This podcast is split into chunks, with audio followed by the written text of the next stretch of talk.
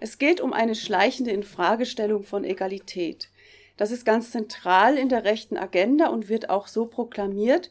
Man will kein gerechtes System für alle, sondern nur für manche, für seinesgleichen. Und so empfiehlt zum Beispiel der Rechtsintellektuelle Klaus Kunze in seinem Aufsatz Wege aus der Systemkrise, man müsse, ich zitiere, dass der Grundgesetzkonstruktion und den verfassungsrechtlichen Normen gehorchende System der Gleichheit unterwandern und zerstören, da es, wie er bedauert, allen Gruppen und Menschen ermögliche, ihre Belange geltend zu machen. Zitat Ende.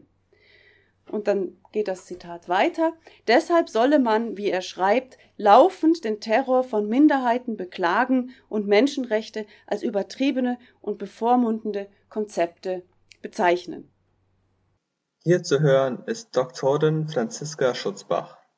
Sie ist Geschlechterforscherin und Soziologin und arbeitet an den Universitäten in Basel und München. Einer ihrer Forschungsschwerpunkte ist die rechtspopulistische Rhetorik. 2019 veröffentlichte sie ein Buch mit dem Titel Die Rhetorik der Rechten – Rechtspopulistische Diskursstrategien im Überblick. Am 16.12. kam sie nach Freiburg, um über diese Strategien zu reden und erklärte, warum der Titel ihres Buches selber nicht ganz unproblematisch ist. Ich habe ähm, 20 diskursive Strategien herausgearbeitet und ähm, ich, diese diskursiven Strategien sind so quasi das, was ich als Gemeinsamkeit von vielen rechtspopulistischen Parteien und Akteuren, also jetzt eben nicht nur Parteien, sondern Akteuren herausgestellt habe. Ähm, das heißt aber nicht, dass die eben alle gleich sind, sondern die haben halt einige Gemeinsamkeiten, aber haben natürlich auch in vielerlei Hinsicht dann wieder sehr große Unterschiede.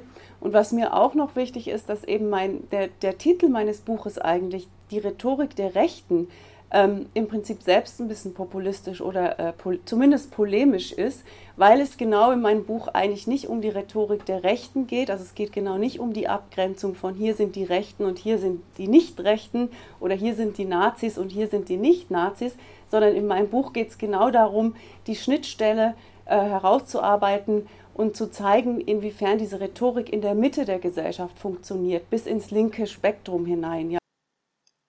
Eine solche Strategie findet sich laut Dr. Schutzbach in der gezielten antifeministischen Rhetorik der Rechtspopulisten. Sie stellen bewusst Gender-Aktivistinnen und Aktivisten als Provokateure dar und sprechen davon, dass diese mit ihren Forderungen nach Gleichbehandlung den Bogen überspannen würden über die Ablehnung von Minderheitenschutz, Antifeminismus und Political Correctness und auch ähm, auf dieses, ähm, auch dieses Aufbauschen von Minderheiten zur eigentlichen Gefahr nähern sich eben extreme Rechte, konservative und Liberale quasi an. Dass eben Feminismus, Behinderte, Homosexuelle den Bogen überspannen, darauf können sich oft Linke wie Rechte äh, quasi wie einigen, also auch wenn sie ganz viele Unterschiede, sonst sehr, in sehr vielen Dingen unterschiedlicher Meinung sind. Ähm, vielleicht kennen Sie den äh, Jordan Peterson, ähm, das ist einer der zentralen Rechtsintellektuellen, in, äh, kanadischer Rechtsintellektueller, der sehr erfolgreich ähm, auf YouTube agiert der, der sich dann quasi mit einem Marxisten, nämlich mit äh, Zizek, zusammen auf dem Podium setzt und die beiden sind sich natürlich in ganz vielen Dingen uneinig und haben komplett unterschiedliche äh, Weltanschauungen, aber eben in diesem Punkt, dass Feministinnen übertreiben, da sind, da sind sie sich dann einig. Also es hat eben so eine Art Scharnier ähm, oder so eine Art ja, Dach oder wie so ein Antifeminismus ja, macht so einen gemeinsamen Nenner für Akteure, die eigentlich sonst wenig miteinander zu tun haben. Das heißt, Antifeminismus könnte man auch sagen, wie man das jetzt auch beobachtet, bei der, äh, wenn man so Radikalisierungen im Internet äh, beobachtet, ähm, sei es bei den Incels oder den, der Pickup-Artist-Szene, was so extrem fra frauenfeindliche ähm, ja, Subkulturen im Internet sind, mit denen ich mich auch eine Weile lang beschäftigt habe. Also Antifeminismus funktioniert auch eine Art als Re Rekrutierungsinstrument für, um, für rechte Radikalisierung.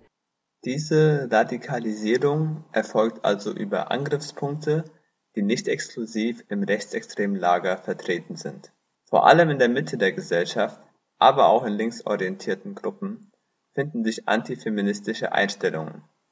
Zum Beispiel die Meinung, dass die Forderung der Gleichstellung aller Geschlechter übertrieben sei.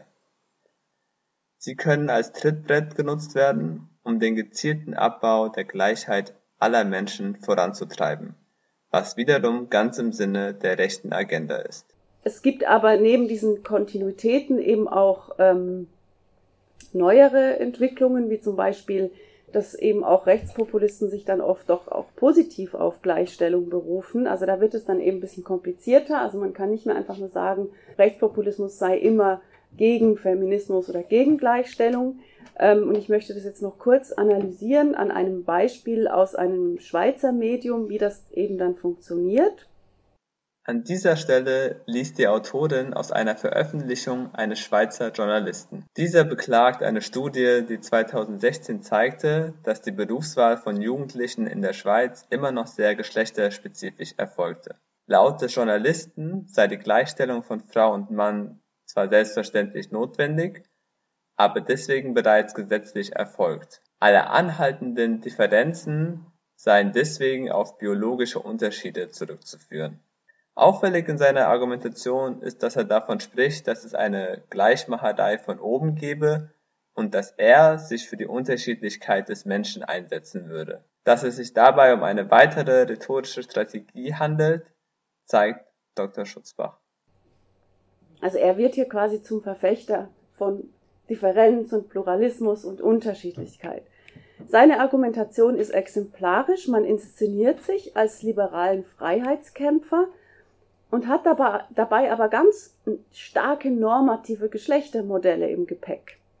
Das heißt, das Festhalten an Klischees, wie eben das Mädchen mit Puppen spielen und so weiter, das Festhalten an Klischees, ähm, das wird jetzt quasi zum Inbegriff von Freiheit.